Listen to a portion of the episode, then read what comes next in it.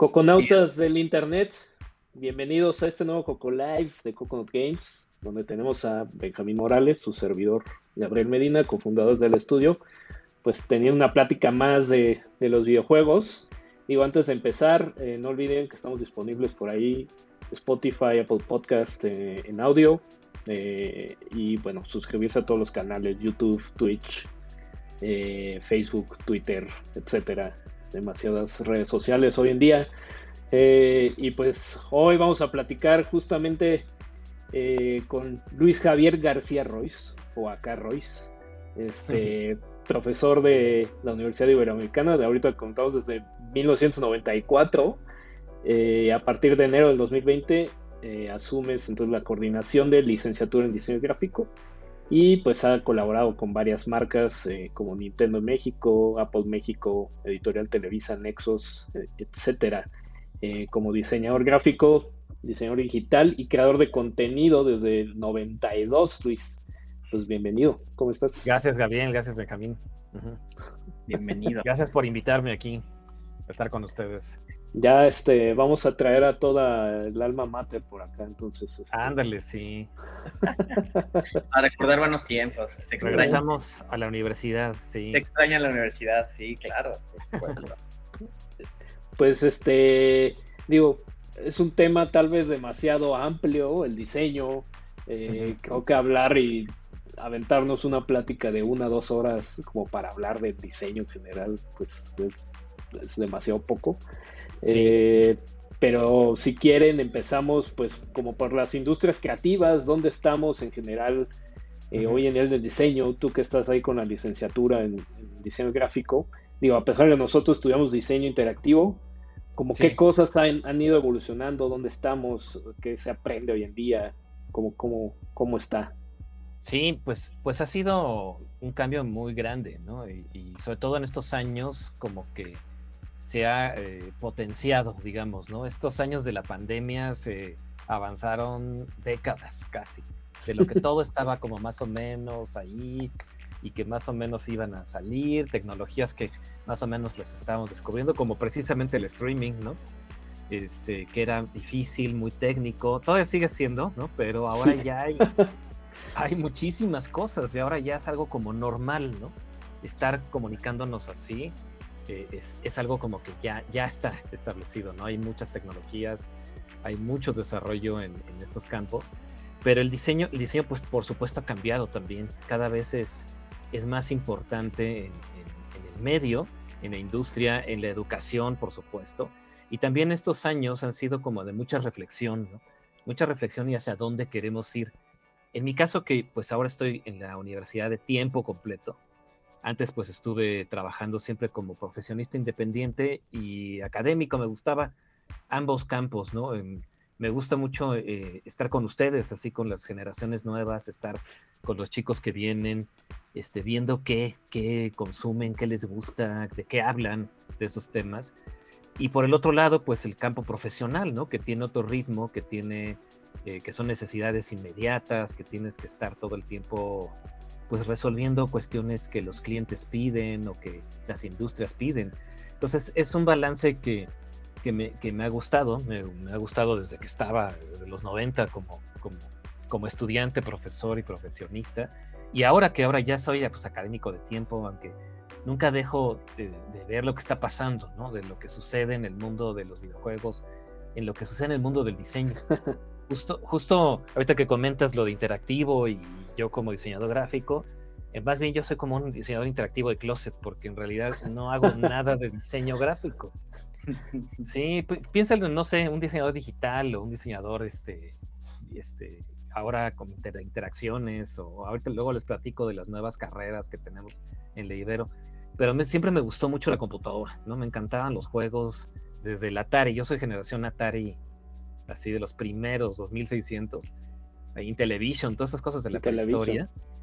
Sí, eh, me encantaban. y de niño, pues la verdad, este, tener acceso a estas cosas era, era, era difícil, era muy poco, era casi de conseguir con amigos. Ahora ya en tu celular tienes, bueno. Y era hasta como de Fayuca, ¿no? Exacto, sí, era el, la época del contrabando, ¿no? La época de que conseguías las cosas en Tepito, en Pericuapa, ¿no? En lugares así donde, pues por supuesto no podías conseguir como ahora en Amazon en un segundo, ya ni Amazon, ¿no?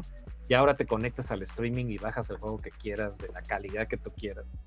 No, pues ahora ya desde tu celular, si tienes el, sistema acá de Microsoft, este, te conectas y con un control y ya lo tienes. Exacto, sí, la verdad es increíble ahora lo que se vive, ¿no? Eh, me entusiasma mucho, ¿no? Este mundo ahorita en el que estamos, porque es, es, este, pues es un privilegio ahorita, ¿no? Todo esto que antes era tan difícil acceder y que eran pocas las personas que podían, ahora ya es un mundo abierto, ¿no?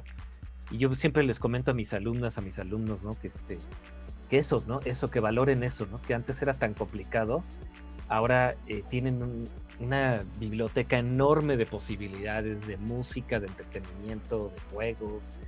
Este, la verdad, ahora, ahora lo que el problema es que hay una sobreabundancia, ¿no? Exacto. Hay demasiada información, ¿no? Es correcto, sí. Y ahora lo difícil es como, bueno, ¿y cuál es lo bueno? ¿Qué es lo bueno? ¿Qué es? Tienes que ser ahora como un curador, ¿no? Decir, a ver, no puedo consumir todo esto, ¿no? ¿Qué es lo que me interesa? ¿Qué juegos son los mejores? ¿Qué propuestas son diferentes?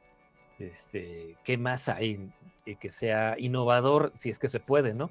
Con tanta cosa que vemos ahora. Pero todavía hay, ¿no? La ventaja de la creatividad es que, que puedes estar todo el tiempo reinventándote, ¿no? Lo vemos ahorita con, con todo lo que sucede con las series de televisión, con, los juegos mismos, ¿no? Con el cine, que todo el tiempo se está reinventando y, y, la verdad es, muy interesante estar en eso. Creo que, creo que ahí aplica mucho la, fórmula de lo que es Mario Bros. en general. O sea, sigue, sigue siendo el, el, personaje que brinca y corre.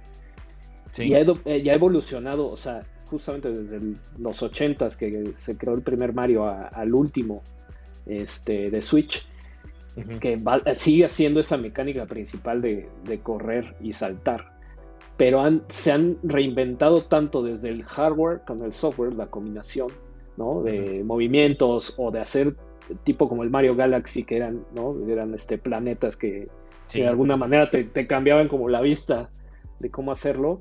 Eh, ahí es donde es importante justamente la idea más allá de eh, lo que comentas. Sí, tienes toda la información en, tu computadora, las herramientas, pero creo que sí, el contenido es el rey, ¿no?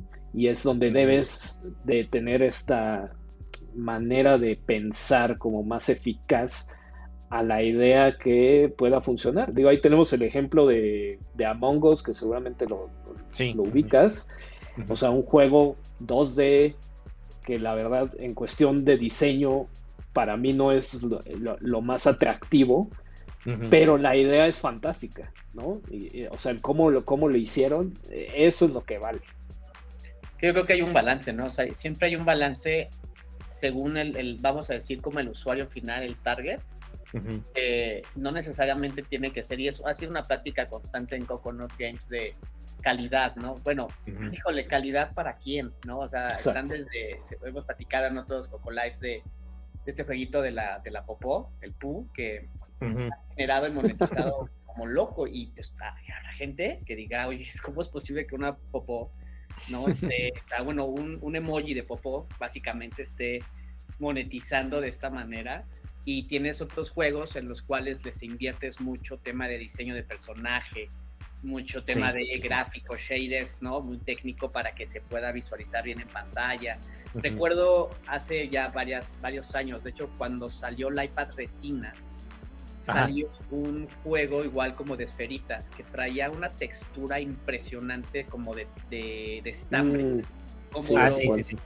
Eh, como los este, amigos que, que, de, tela, digo, de estambre, que están hermosos y, y, veías como la calidad. Y realmente no fue un juego que, trascendió, se metió mucho detalle, mucha gráfica, eh, pero, pero al final hay como, aparte de, lo que tú puedas como aportar en, en línea de diseño, ¿no? Eh, hoy en día, por ejemplo, estamos regresando a, ver juegos otra vez 2D o inclusive de, 16 bits, de 8 bits, ¿no? Sí. Están haciendo grandes cosas. y eso, pues creo que hasta en la moda, ¿no? Estamos regresando que a los 80 pues sí, van, van con el rollo de la nostalgia, ¿no?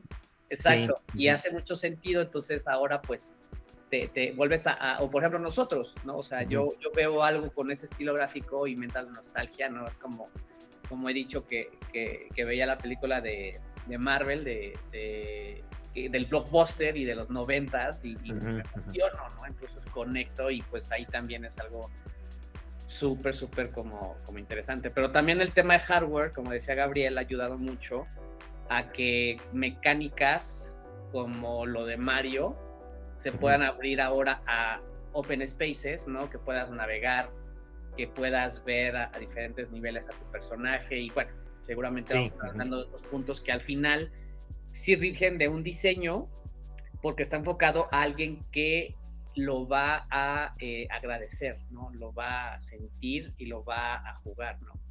Sí, sí, la verdad, este, ah, justo como dicen, es el contenido es lo importante y ya ni siquiera es la técnica, ¿no? Hemos llegado a un nivel fotorrealista en los juegos que una vez yo estaba aquí en casa jugando y me y se acercó, se acercaron aquí mis, mis familiares y me preguntaron qué estás haciendo, o sea, qué es eso, qué película es esa, ¿no? Y yo les decía, no es una película, es un juego, ¿no? Y es que eh, tenemos una calidad de gráficos y de potencia, de tarjetas de video, de procesadores, pero más bien este, es, esa idea, ¿no? Es ese concepto, es esa parte como, como diferente, ¿no? Eh, muy nostálgico también. Estos rollos de, la verdad Nintendo ha sido unos genios desde, desde que empezaron, este, y, agarraron, ¿no? crearon todo, ¿no? Entonces, el, los sistemas de juegos de plataforma, de mundo abierto, de acción, son los mismos y siempre funcionan y funcionan increíblemente. Sí, este, a veces los critican, ¿no? Diciendo, bueno, es que solamente han hecho dos juegos, ¿no? Todos los demás es una réplica y réplica de lo mismo. Pero están tan bien hechos, ¿no? Son una maravilla que, que la verdad, este, sí. Yo ahí siempre he dicho que la verdad, un, un juego de Nintendo malo que hayan creado ellos, no, no third parties. de ellos como tal, la verdad es que no, como tal, no existe. O sea, refinan tanto sus mecánicas de juego y esta, esta evolución que han tenido y han ido justamente con el diseño. Justamente hablábamos esta transición que hicieron ellos ahí en Miyamoto con el 2D y el 3D. De, incluso, eh, por ejemplo, crear esta mecánica de lock, ¿no? De, de cuando tienes el gatillo en, el, en, el, control para ubicar algo y que se quede quieto eso lo hizo Mario 64. Entonces, eh, eh, esta, y, digamos, pensar el, diseño y ahora a través de un mundo virtual, pues no es lo mismo que simplemente hacer el dibujito en 2D, ¿no? Y, entonces pensar linealmente. O sea, esta, parte de, de, uno como diseñador te cambia por completo la manera de estar creando las cosas. Sí, sí, sí, claro, sí, la verdad, este, eh, cada, cada técnica, ¿no? Cada, cada herramienta nueva que tenemos cambia, ¿no? Cambia y, y, justo esta innovación que constantemente se va haciendo a través de pocos cambios, poquito a poco, poquito a poco te va dando una experiencia que, que, es difícil que sea mala la experiencia, ¿no? Si los juegos, esa es la ventaja que tiene Nintendo sobre las demás, este, digamos, las demás plataformas o las demás, las demás marcas, ¿no?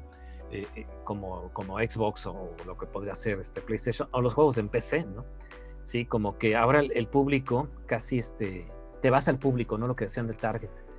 Es a ver qué te gusta. Yo ahorita este, he dejado las, las, las consolas. Tengo, tengo mi Nintendo Switch, aquí lo tengo, pero ya ahora me he vuelto a los juegos en PC, ¿no? ¿Eres Steamero?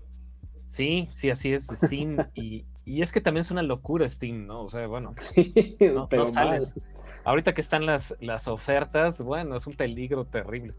Porque cuando entras y ves todas estas promociones que dices, por ejemplo, Bioshock, ese juego que me encantaba, ahorita ya los puedes conseguir todos a un precio no, bueno, ridículo, ¿no? De lo que te costó cuando comprabas eh, eh, todos estos juegos. Y, y, la oferta es enorme, casi casi es, bueno, ¿qué quieres? ¿Qué te gusta, no? Así tipo Netflix ahora. Este, y que bueno, el mismo Netflix está haciendo, ¿no? Eh, estas como ofertas de, juegos a través de su misma plataforma, porque pues están viendo que la industria constantemente está creciendo. La pandemia, como les comentaba, aceleró todo este rollo. Y pues ahora estamos aquí, ¿no? Viéndonos virtualmente. y este, y a rato ya quiero ver, a ver qué, ofertas hay, ¿no? Y, así estoy. Yo me la paso. me la he pasado ya en un deporte nuevo que es como estar acumulando cosas, de, agregando a mi wishlist juegos que ya nunca puedes jugar, ¿no? sí, sí, así, pasa. Yo, yo porque soy medio dinosaurio en eso y sigo queriendo tener este la cajita y todo físico, pero este, pero entiendo que las pues, nuevas generaciones ya digital y lo quieren tener ahí y si no lo borran, para mí eso es como un sacrilegio, necesito tener la cajita.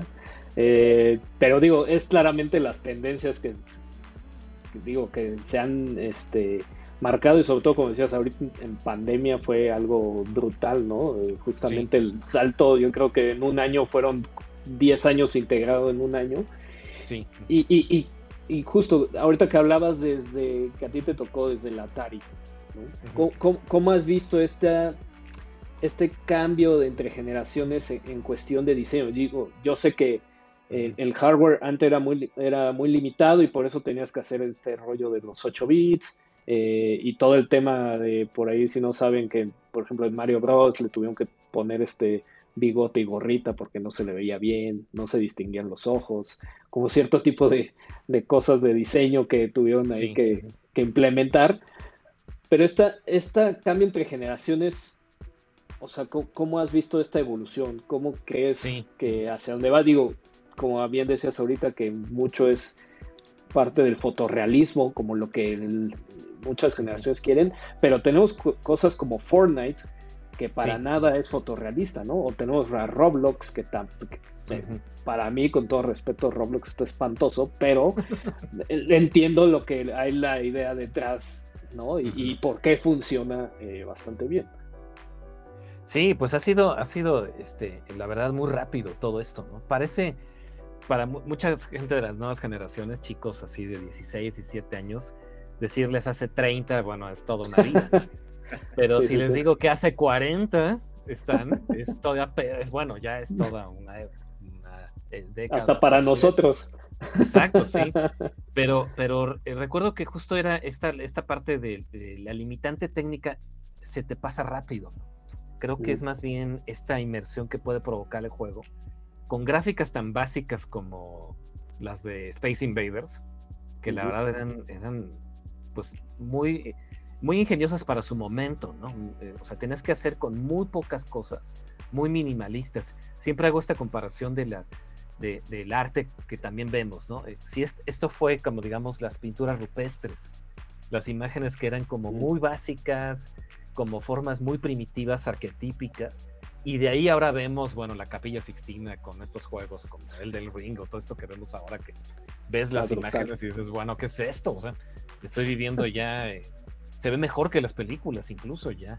Sí, de acuerdo. Este, pero sí, la verdad me encanta todo este progreso, cómo ha habido, cómo, cómo, cómo a partir de cada avance tecnológico, cada, toda esta, todas estas cuestiones este, que hemos visto de, la capacidad de los procesadores, ¿no? Que se van superando constantemente, constantemente. La ley de Moore famosa, ¿no? De cada cierto número de meses vas a tener una mejor potencia, más potencia, más potencia. Y, justo ahora, ahora que puedes tener acceso a todas esas bibliotecas de juegos previos, este, ahora, ahora regresa mucho la nostalgia, ¿no? Lo que decían ahorita. Este, mira, ahorita lo que más me está entusiasmando son estas, estos sistemas como Playdate, esta, este sistema este de esta maquinita que tiene como una palanquita que le vas dando vuelta. No he logrado yo conseguir una de estas consolas porque también están como muy difíciles de conseguir, que son juegos monocromáticos, ¿no? En blanco y negro, con, un sistema como de muy baja resolución, o sea, más bien se va como a una experiencia diferente de, uso. Que sí, por supuesto, tenemos los mejores juegos en Steam, tenemos los mejores juegos en PlayStation 5, en Xbox, ¿no? Este, tenemos los mejores, pero de repente vienen estas, estas cosas diferentes que sacan estas, como hasta juegos ya analógicos de, de repente, ¿no? Que implican como tecnología distinta, ¿no? Como antes, los joystick y todos estos aparatos y ahora se juntan en experiencias muy diferentes. Me encanta, me encantan todas estas cosas que están sacando ahora. Y, y, sí, pues tuve, yo desde niño viví toda esa experiencia, ¿no? De ir creciendo con, con el Atari, que era pues muy básico, hasta lo que vemos ahora, ¿no? Que el PlayStation 5, bueno, es, es así el deseo de casi todo el mundo, ¿no? verlo así, ¿no? ahorita que estabas, mientras que estabas platicando, que estabas hablando de la parte monocromática, que justamente ha habido como una evolución muy importante. Me acordaba del juego de Snake del Nokia. Ándale, sí, sí, sí. Que, fue algo que todo mundo jugó, bueno, en esa, en esa época, porque ahora, ¿cómo se llama la, la, el, el, la, evolución en móvil? Se me fue el nombre, el de los monitos que pusieron del Snake, que iban como peleando, se me fue el mm. nombre, Gabriel. no me, acuerdo, pero... Hay, hay un juego ah, que salió hace, creo que hace como unos tres años, creo, que era igual, era, fue la evolución del Snake, ¿no? Pero ahora, en vez de que cada cuadrito que también era cómo se rendería, ¿no? Era un personaje. Entonces traías a tus personajes y ahora también estaban como interactuando porque tenían poderes, ¿no? Entonces, eso habla justamente de esto, ¿no? De la evolución a nivel diseño, o sea, de poner, de cambiar un pixel en un carácter, o sea, en un personaje, o sea, hacer un character design, ponerle propiedades, y que empiece a interactuar con su ambiente, ¿no? O sea, es, creo que es un ejemplo muy claro de esa evolución desde hace, y estamos hablando de los noventas, porque Nokia en ese entonces era noventas, ahorita Gabriel hablaba de los ochentas, que fue cuando empezó Nintendo en 8 bits, y así, ¿no? Y, y, ahorita igual, tomando un poco el tema de, de, Mario y Mario Galaxy, que al final tiene 10 de calificación en lo que es el game porque a ver, o sea, mover, o sea, ¿a quién se le ocurre de un platformer moverlo en esferas con gravedad y crear todas esas mecánicas, ¿no? Que son, y aparte le sumamos la tecnología desarrollada del, del Wii, con el control, con el pointer, o sea, es, es algo que si comparáramos tal vez eso con un Dog Hunter, también hay muchísimo cambio y avance en, en, todo, ¿no? Desde, también creo que el, el tema de tener tanta información, que es con lo que estabas ahorita comentando, también nos está permitiendo poder evolucionar nuestra manera de pensar y empezar a, ver como nuevas cosas, ¿no? Nuevas necesidades o nuevas funcionalidades que se están creando con, con todo esto que tenemos hoy a disposición, a comparación de antes, que era más limitado, pocas personas podían acceder a eso, ¿no? Ahí, ahí está, hay un, hay un, este, hay, hay, un libro que habla, bueno, seguramente hay varios, pero estaba leyendo un libro de, justamente Bill Gates, ¿no? De que tuvo la oportunidad de estar en una escuela, las primeras escuelas que tuvo, eh, que tenía computadoras. Y entonces tuvo el acceso para programar y gracias a eso y otras cosas, pero eso fue uno de los factores para avanzar. Y ahora hay mucho más oportunidad para todos nosotros de aprender a diseñar, hacer juegos, etcétera. Entonces, también es súper. Bueno, hoy, hoy, en el mismo Switch puedes comprar un este, Nintendo Labo y, es ya te enseña cuestiones básicas de programación, ¿no? Con, con cartones. Game Maker, por ejemplo. Sí, excelente. Sí, eso, justo eh, ahorita que comentaste eso, Gabriel, estaba pensando en el labo, ¿no? En cómo haces que el juego también sea físico, ¿no? Y cómo constantemente estás, este, pues estás buscando nuevas mecánicas, que es complejo, ya cuando te dedicas a diseñar eso, y no se diga programar, ¿no? Ya la, eh, todas estas, estas ideas, pues es difícil, ¿no? Cuando eh, estos sistemas que ahora podemos utilizar como Unity o como Unreal, ¿no? Que son plataformas que, bueno, sí te ayudan, pero aún así hay que considerar un montonal de factores que, como comentabas de, de, Benjamín, de, de, Mario, ¿no? Del mundo esférico en vez de plano, ¿no? Entonces ya desde ahí tienes que pensar diferente, tienes que meter un montonal de, de aspectos físicos en el, en el ambiente y, y, además considerando que debe ser divertido, ¿no? Porque eso es otra, ¿no? Debe verse Eso es lo más difícil. Debe verse muy bien, exacto, debe funcionar. Una cosa es el aspecto técnico, el otro es este, pues, cómo lo vas a ver. Y eso es, pues el usuario final se queda con esa parte, ¿no? Este, hablando programa, o sea, en programación, es, ese, ese tema de 360 grados programar para que no se te vaya raro el personaje, a no, una chambota, pero para esas fechas, pero de que se rompieron la cabeza porque es muy complicado manejar el, el, el, axis, ¿no? O sea, el, X, Y, Z a 360, no, es una locura. Entonces. Y que, que, que de hecho ahí entramos en un tema también que creo que el diseñador, como tal, el diseño, sobre todo en videojuegos, eh, pero creo que hoy en día con las tendencias que hay, ¿no? El metaverso, este, realidad aumentada, realidad virtual, tiene, creo que de alguna manera tiene que tener estos conceptos básicos de programación en la cabeza, porque si no es, muy complicado programar. Lo que decía Benjamín, eh, eh, la persona que hizo esta, ¿no? esta mecánica o hoy en día diseñar en el metaverso, claramente tienes que entender cómo funcionan las cosas, más allá de que tú seas el experto en la programación. Entonces, tú como maestro de diseño, ¿cómo ves esta manera de, o sea, de, enseñar, como dices, Unity, ok, ahí está la plataforma que ya te hace la vida más fácil, entre comillas, porque tienes que aprender a usarla bien, ¿no? Para este, justamente poner este tipo de contenido. Sí, sí es un reto complejo, como, como dices, este, es difícil acercar a los alumnos ahorita a, a todas estas, ¿no? Todas estas cosas que vemos, pero es necesario. O sea, yo estoy, yo estoy de acuerdo con que estoy convencido también que estas herramientas, Unreal, eh, Unity, lo, que salga, este, debe conocerlo todo diseñador, independientemente del área, el área en la que esté. Y esto que comentan del metaverso, igual. O sea, puede que funcione, no. Bueno, Second Life lo vivimos desde hace años y vimos todas estas este, mundos virtuales que se están creando, pero ahí están. Entonces, si tú estás como fuera de este rollo, pronto te haces obsoletos ese problema. Entonces, tienes que estar en la vanguardia eh, todo el tiempo. O sea, el diseño es tecnología también.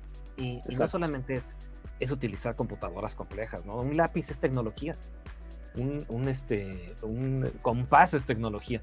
Y necesitas de eso para poder aprender a, crear mundos, a crear experiencias diferentes, a crear este, productos que sean más significativos para los usuarios. Y justo ahora, miren, en, la, Ibero estamos trabajando con proyectos nuevos, con, cambiamos todas las licenciaturas. Y fue una, parte compleja, difícil también, porque por lo mismo que estamos comentando de estos cambios tan acelerados, pues dijimos, a ver, esto vamos a continuar igual, con las mismas cosas que aprendimos en, hace décadas, con lo que está ahora, pues no podemos, necesitamos estar viendo lo nuevo, por supuesto, sin, sin dejar ¿no? Los, este, la parte como fundamental del diseño que es transformar el mundo y todo esto y, la parte sustentable, la parte sostenible, todo esto, pero sí utilizando la tecnología para todo. Y ahora miren, los alumnos de diseño, pues vamos a ver Unity en tercer semestre, todos.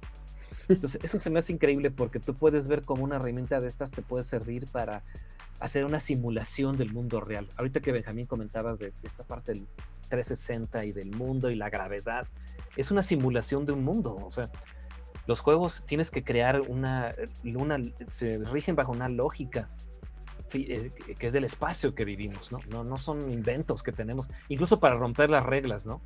Tienes que pensar que, que debe corresponder a, una lógica física, ¿no? Matemática y física.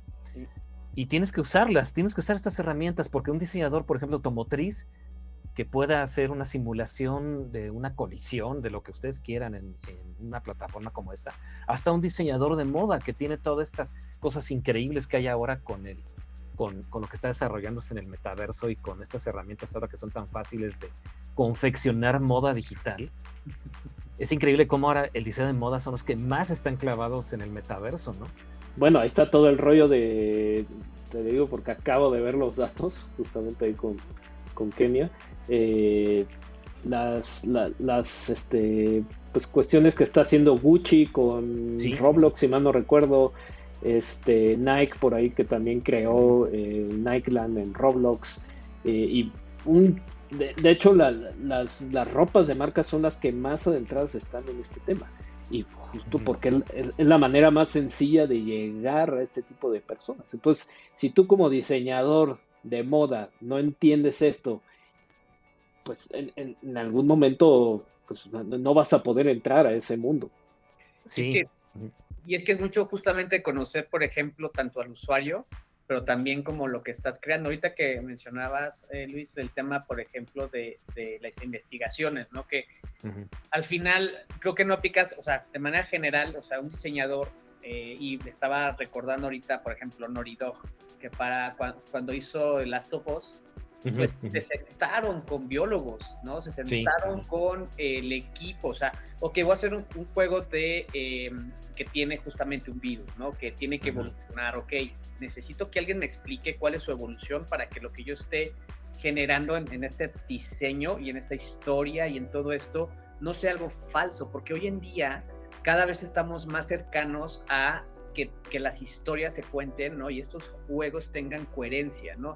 Seguimos, digo, más que nada en el, en el rol que es el juego de Last of Us. Si estás hablando de un juego de fantasía, es totalmente diferente, pero está tan apegado a la realidad que tienes que sentarte y platicar, ¿no? Igual, hablando de cine, ¿no? Que yo sé que me gusta, por ejemplo, Nolan, ¿no? Que para mí es un director increíble que, por ejemplo, cuando hizo Interestelar, también se sentó a ver temas cuánticos, ¿no? Y de los hoyos negros y empezar a conocer para qué, para poder a nivel visual, a nivel diseño, a nivel storytelling, poder adecuar de la mejor manera posible lo que quiera expresar. Entonces, no solamente es eso, sino también es dedicarle a investigación y unirte, ¿no? Con, con las otras áreas de conocimiento que hoy en día existen para poder tener justamente un producto más adecuado y pues terminando estas marcas están viendo una gran oportunidad porque el metaverso va a permitir que se posicionen ahí sus marcas también,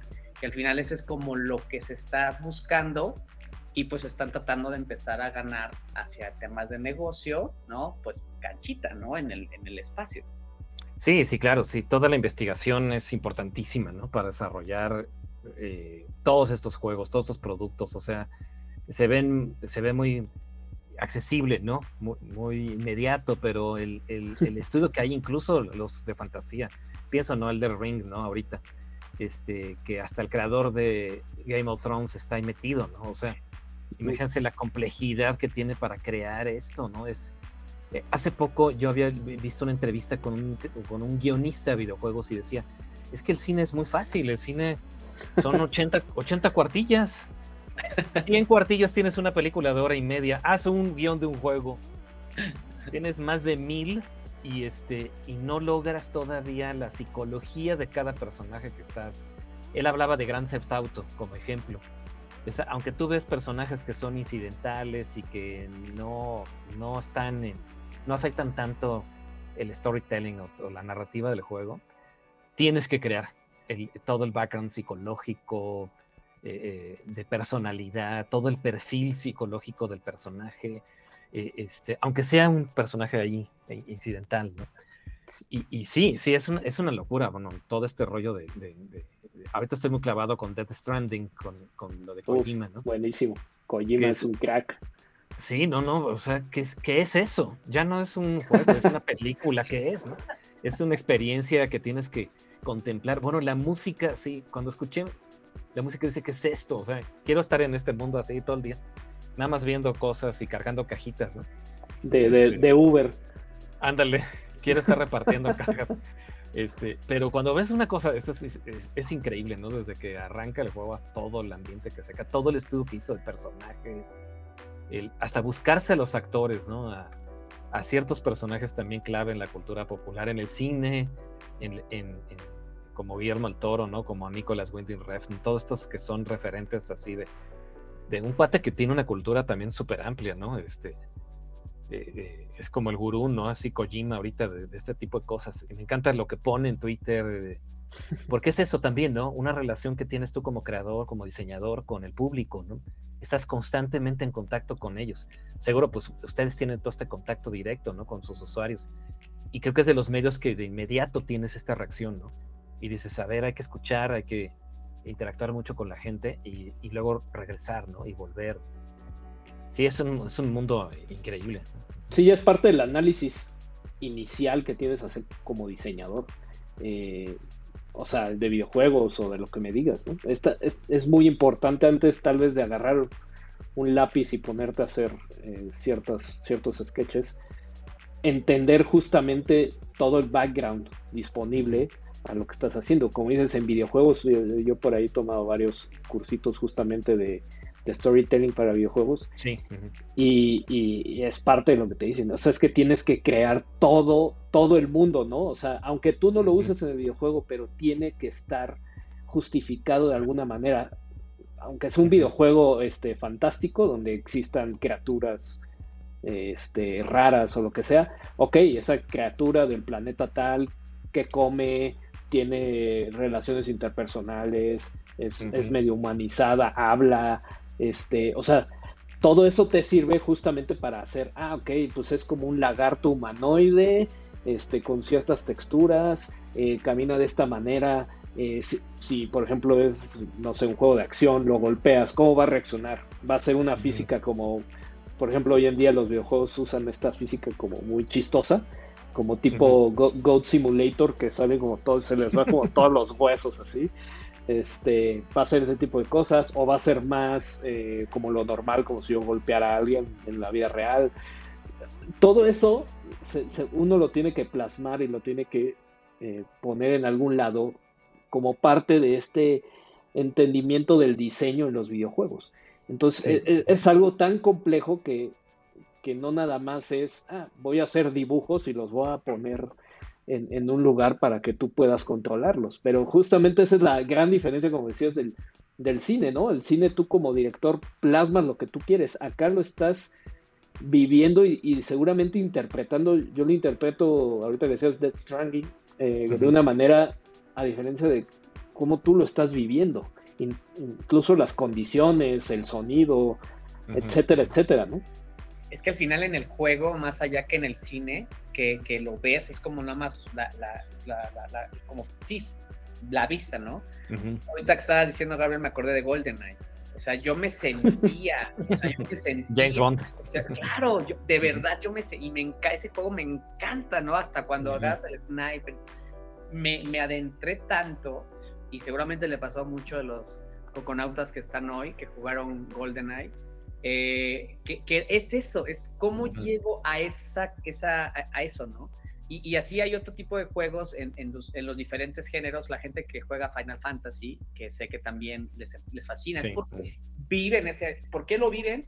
Porque se trabajó todo. O sea, no hay un solo detalle que no esté pensado. Y eso es, brutal. O sea, es una cantidad y un diseño. y, y, hasta con la parte sonora, ¿no? Que ahorita claro. estaba mencionando regresando un poco a Nintendo, ¿no? Los soundtracks que tiene Nintendo, inclusive si los vas a escuchar, ¿no? Este, con bueno, el de, el de Mario, por ejemplo, el de Mario Kart 8, o sea, dijeras, para Mario Kart. Están por ahí los videos en YouTube de, de la, una, este, una banda de estudio sinfónica que hicieron todos los tracks para el video, para el juego. o sea, esto puede ser un concierto, no sé, de este, de que me digas, ¿no? O sea, música clásica. Sí, claro. Es increíble, ¿no? Ahorita que comentas esto de, de, todo lo estudio que hay, ¿no? Detrás, este Hitchcock decía eso, ¿no? Él decía, eh, si yo voy a poner un, un armario en una escena, debe haber ropa, aunque no se vea, porque tienes que hacer que el actor sepa que está ahí. El actor debe saber que este es un mundo diferente los cajones debe haber ropa dentro, no solamente es un prop ahí vacío, ¿no? Para que estuviera ahí. Ahorita que comentabas, Benjamín, también de, de, Interstellar, me encanta este, hay un libro increíble que le recomiendo, este de la física de Interstellar, que lo escribió Kip Thorne, que es un astrofísico. Y este cuate este, describía toda la parte como matemática y física que tiene la película, porque sí entendemos esta cuestión del viaje en el tiempo, es ciencia ficción, o llegar a un planeta donde la gravedad actúa con el tiempo, es ciencia ficción, ¿no? Pero cuando hay una anécdota increíble que comenta él que dice que él dio los datos, eh, digamos el algoritmo, así como la operación matemática que define a un agujero negro, y que uno de los animadores de Industrial Light and Magic puso ese código en Maya y salió el agujero negro. Y dicen, así se ve, mira. Y decía él, así es como se vería así es como se ve un agujero negro, que es imposible de verlo, porque el agujero negro, pues como toda la, luz la absorbe el campo gravitacional que tiene, no se ve. Incluso, bueno, hemos visto esta imagen que se ha compartido mucho en redes que se ve como un anillo fuera de foco, ¿no? Dicen, es que esta es la imagen del agujero negro. Hay un video, búsquenlo en YouTube también, que está increíble, que habla él mismo y dice, oye, pero a ver, lo que se ve en Interstellar no es como esta imagen horrenda que lograron. No, es que dice, sí, sí se ve. Lo que pasa es que en Interestelar hay una cámara que se va moviendo. Entonces vas viendo el agujero negro de diferentes lados. Entonces hace esto, como que en, la, gráfica en computadora mueve el anillo que se generó en, modelo tridimensional y estás viendo esta parte. Y se ve exactamente como la imagen que lograron los astrofísicos. es una cosa increíble, ¿no? Porque a pesar de que esto es una ficción, ¿no? Esto es un mundo imaginario, entre más, más detalles, más consideres esto, estos, estos, estos, este, estas cosas, ¿no? Estos temas, pues más, más vas a tener a tu público ahí, ¿no? Por nada Mario o Dead Stranding, todos estos ejemplos que estamos contando han sido tan exitosos, ¿no? Interstellar, ¿por qué funcionó de esa manera? Pues esto, ¿no? Creamos un mundo ¿sí? Ahora como diseñador tienes que crear mundos, tienes que crear, eh, ya no solamente es tu producto y ya, ¿no? Sino tienes que crear todo esto que comentas del storytelling, de qué más, qué, qué, qué cosas más te va a dar este, este espacio que estás creando, esta experiencia, ¿no? Ya no Incluso cuenta más, ¿no? Muchas veces cuenta más eso. Claro, sí, sí, sí, es más allá, ¿no? ¿no? ¿no? solamente te puedes quedar con un producto como cuando yo estudiaba, ¿no? Que hacías solamente una cosa dentro de este, de esta parte, ¿no? Que ahora es todo, ¿no? Tienes que crear todo, todos los, los escenarios posibles. Bueno, eh, justo este, ahorita me acordé, estaba viendo unos videos de, Rare, de los que hicieron Donkey Kong.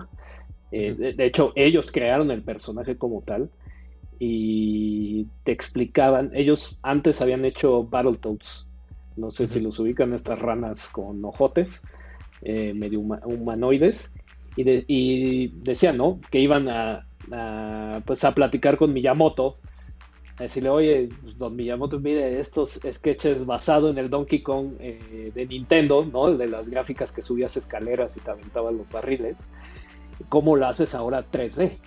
Porque era con las gráficas prerenderiadas que hacía el Super Nintendo eh, y que básicamente eran renders y, pues puros PNGs eh, para, para activar la animación como pues tenían una limitante brutal claramente de hardware eh, y con la Silicon Graphics de, esa época, pues lo que hicieron es simplemente agarrar un, círculo, ¿no? Como si estuviera en valla, lo, doblaron e hicieron esto. Y esa es la boca de Donkey Kong.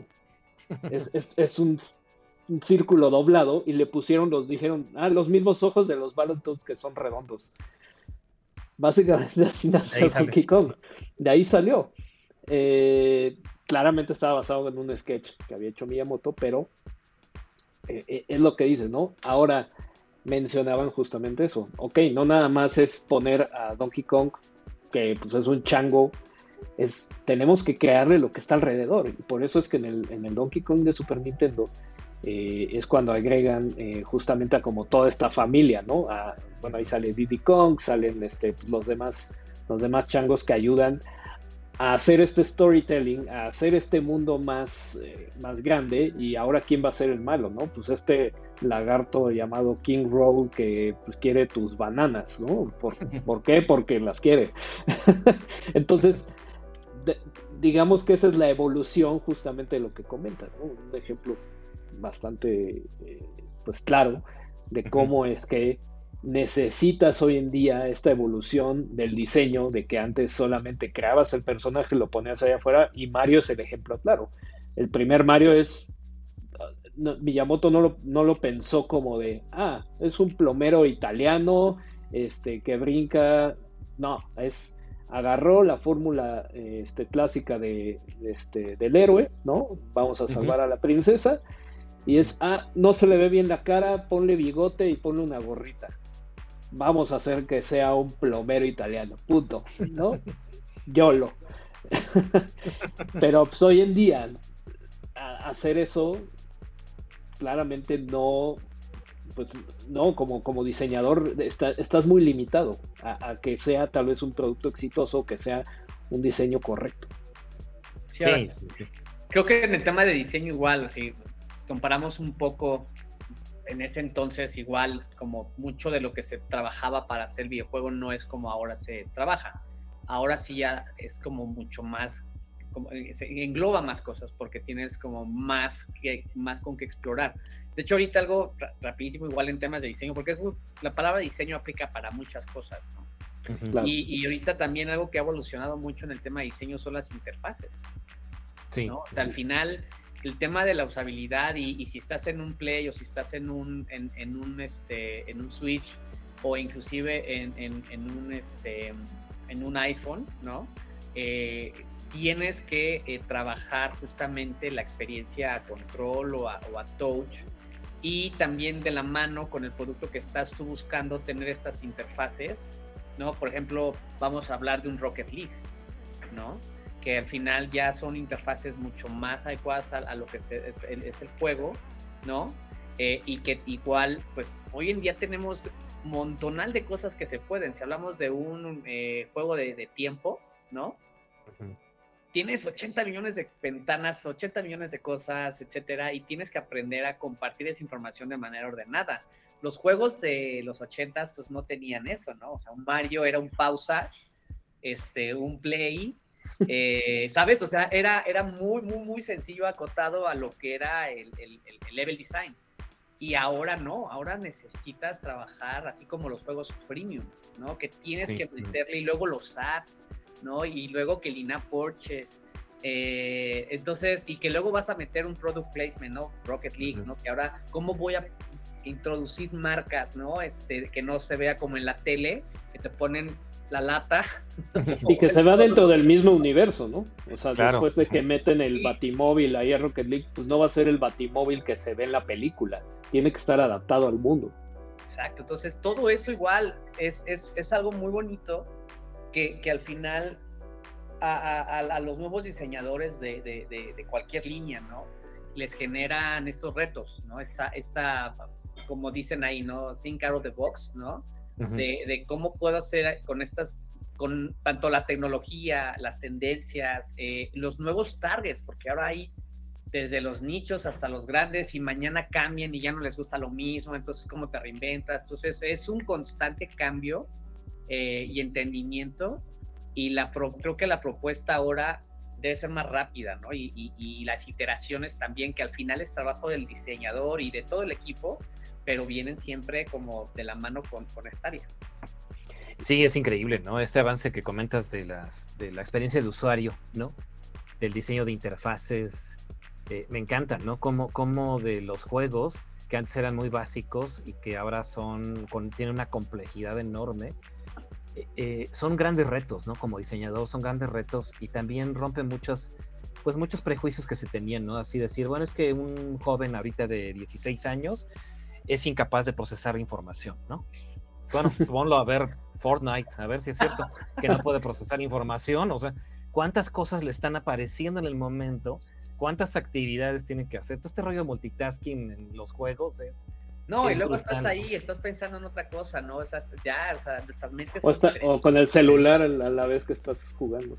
Ajá, y simultáneamente, ¿no? Ah, mire, me encantan estos ejemplos de cómo esto ha influido en otros medios, ¿no? Este, todas las interfaces de, de los juegos como Gran Turismo y todos estos de carreras, ¿no?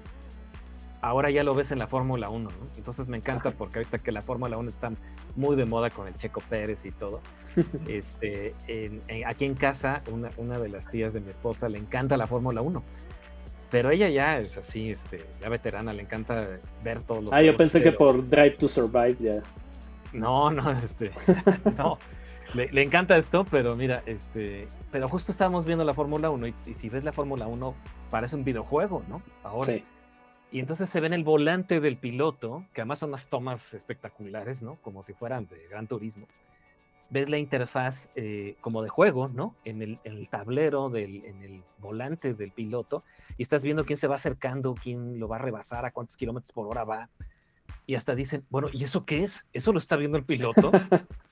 Y le dije, no, eso es, un, eso es una cosa la computadora que está generado para, eh, para que nosotros estemos experimentando pues algo, algo que, que, ahorita pues está como muy, está teniendo mucho éxito, ¿no? La Fórmula 1 y la transmisión es, de la es como Es como un eSports realista, por así decirlo. Exactamente, sí, sí, sí, ya lo ves así, ¿no? Ahora, bueno, con estas apps que ahora puedes tú ver la Fórmula 1, este, puedes cambiar la, cámara, ¿no? Como si fueras cambiar tu modo este, subjetivo, la cámara volando, este, puedes ver la cámara de cada piloto y entonces lo padre es que si es, si es una gente que le interesa este tipo de cosas, pues vas a entender, ¿no? ¿Sabes qué? No debes poner la cámara del líder, pon la cámara del que está buscando llegar en primer lugar, ¿no? El que, el que está batallando por llegar a, los lugares más cercanos. Incluso se disfruta más, creo, eh, hablando de Fórmula 1 y toda esta interfaz y todo este diseño, desde el, por ejemplo, dices de la app, y, desde tu casa que, incluso ir al autódromo. Sí, por supuesto. Te pierdes un... Es una experiencia mucho más completa. Es más inmersiva también. O sea, sientes más ahí, porque ahí, pues estando ahí. De hecho, ahorita, Luis, que estabas mencionando, yo era fanático de Top, eh, de Top Gear. ah, Top Gear, sí, claro. Que, que, era, y recordarás las, las, interfaces, ¿no? Cuando entrabas a los pits este, para cargar gasolina y todo eso, eh, y ahora pues ves los juegos y pues es, un cambio. Ahora, antes nada más entrabas y solito te llegaba la gasolina, ¿no? Ahora las llantas, claro. gasolina, o sea, casi casi hasta el piloto lo cambias, ¿no? O sea, es una locura. Sí, sí, sí, ya es una simulación, como decíamos, ¿no? Este, tienes que ver todo, ¿no? Todo el cambio de llantas, bueno, los juegos de carreras han avanzado increíblemente que ya son ya no es un juego nada más, ¿no? Es una, es una realmente simulación. Sí podrías correr realmente el auto que estás, ¿no? Y lo sientes, ¿no? Que por ahí la siguiente evolución podría ser eh, justamente agregar al metaverso. Yo siempre he dicho que la, parte de tener un headset como Oculus, que ya más o menos en Estados Unidos lo han estado haciendo, pero imagínate de que te lo pones y, y ya puedes tener estas interfaces y además estar presente en el lugar ¿no? Como si estuvieras en alguna de las gradas y tú escoges en qué grada. Y además después, no sé, eh, de alguna manera ponerte en el asiento del conductor y tal vez tuvo un error, ¿no? Que dio mala vuelta y es de cómo lo hubieras hecho tú. Y tal vez la repetición tú lo haces de, una buena manera. Ah, con eso hubiera ganado un segundo y hubiera ganado la carrera. Con ese tipo de interacciones mucho más inmersivas, creo que claramente lo vamos a ver en el futuro y la Fórmula 1 es, es un lugar perfecto para, para crear ese tipo de dinámicas. Sí, es que, es que la verdad, mira, toda la atracción que tiene eh, monetaria y, de, aficionados que ha ido creciendo, es increíble, esa base de este tipo de cosas, ¿no? A base de crear estas, cómo conectas eh, eh, series, películas, una experiencia deportiva que a lo mejor si tú no eres aficionado puedes decir, bueno, a mí que esto me choca estar viendo coches que van corriendo, pero cuando empiezas a ver todo esto, dices, bueno, a ver, aquí ya se está volviendo más interesante esta experiencia. Imagínate estar tú al lado como, ¿te acuerdas, no? En, Mario Kart, estos juegos, ¿no? Que veías que tú ibas como un fantasma repitiendo, ¿no? Sí. Eh, y viendo cuáles habían sido tus errores. Me encantaba esa parte cuando tú terminabas la carrera que podías ver, ah, aquí me equivoqué, aquí aventé una cáscara de plátano que no debía, cosas así, ¿no? este, que eh, era increíble cómo a partir de esas, de esas este, metáforas, ¿no? Podías entender mejor lo que estaba sucediendo. Y cómo tienes que adaptar, creo que justo con el, con el mercado a quien estás vendiendo, creo que sería una, ¿no? Y, los diferentes dispositivos. No es lo mismo tener un headset, que tal vez una realidad eh, aumentada, ¿no? Eh, con este mixed reality, que tener simplemente la aplicación y que tal vez alguien que no quiere tener tal vez una experiencia tan adentro, simplemente quiere ver en la, pantalla y quiere andar cambiando las tomas, ¿no? O quiere ver las estadísticas. Eh, creo que es parte de este diseño que, pues sí, es la misma transmisión la que estás viendo, pero tienes diferentes eh, este, maneras de sacar la señal y diferentes interacciones a la vez. Sí, claro, tienes este rollo ya de las multipantallas, ¿no? Estás viendo una cosa, estás jugando, como decían, ¿no? Estoy jugando, estoy con el celular, pero estoy jugando, ¿no? pero esto ya te está llevando a un nivel en el que estás viendo con la pantalla, estadísticas, este, cambiar las cámaras, que está increíble todo este rollo de los juegos, ¿no? Y a su vez ya transmitiste a tu pantalla, ¿no? A través de, a través de Google, Google Chromecast o lo que tú tengas, ¿no? Para transmitir y, y estás viendo múltiples pantallas, ¿no? Y, la verdad es eso, ¿no? Como decíamos, ¿no? Eh, eh, eh, un chico de 6 años, 17 años puede estar en todo eso. Simplemente es la manera en la que les muestras, ¿no? Sí, y ahorita, por ejemplo, igual digo, ah, hablando un poquito del tema de, los juegos, ¿no? En, temas educativos, pues ya es una herramienta, aunque duró, y creo que sigue, ¿no? Esta batalla entre si es bueno enseñar a la gente con, con, videojuegos, principalmente a, los pequeños, creo que... No, no vayas a matar a alguien. Sí, claro. Y se habla mucho de, que sí, de que los balazos y que, o sea, todo este tipo de, visión, ¿no? un poquito, vamos a decir, agresiva o todo esto, pero dejan de tener un poco, creo, de, vista que, hay que hay, este, pues, educativamente hablando, hay maneras de, poder enseñar. Y aparte esto que, comentas, Luis, al final, hoy en día las, estos, estos este, chavitos de 16, 14, o sea, las nuevas generaciones son multitasking porque pues han estado creciendo con este tipo de ambiente, ¿no? Por ejemplo, ahorita, ¿no? Que este, tienes la compu, tienes un monitor acá, tienes el celular, tienes tal vez un iPad, ¿no? Entonces estás al pendiente de mucho, cuando antes te enfocabas solamente en, algo. Entonces, esto está generando un cambio, inclusive creo que en, la parte, pues, hasta neuronal de las personas, que pues, te das cuenta, pues, Darwin, que hablaba de la evolución, todo esto está empezando a impregnarse en nuestro ADN y se está empezando a mover para lo que viene no sé en cuántas décadas o siglos pero sí hay un cambio importante y pues hasta pensar a veces de, wow, ¿no? ¿A, dónde vamos a llegar con, todo esto que estamos viviendo, ¿no? Las señales que estamos teniendo.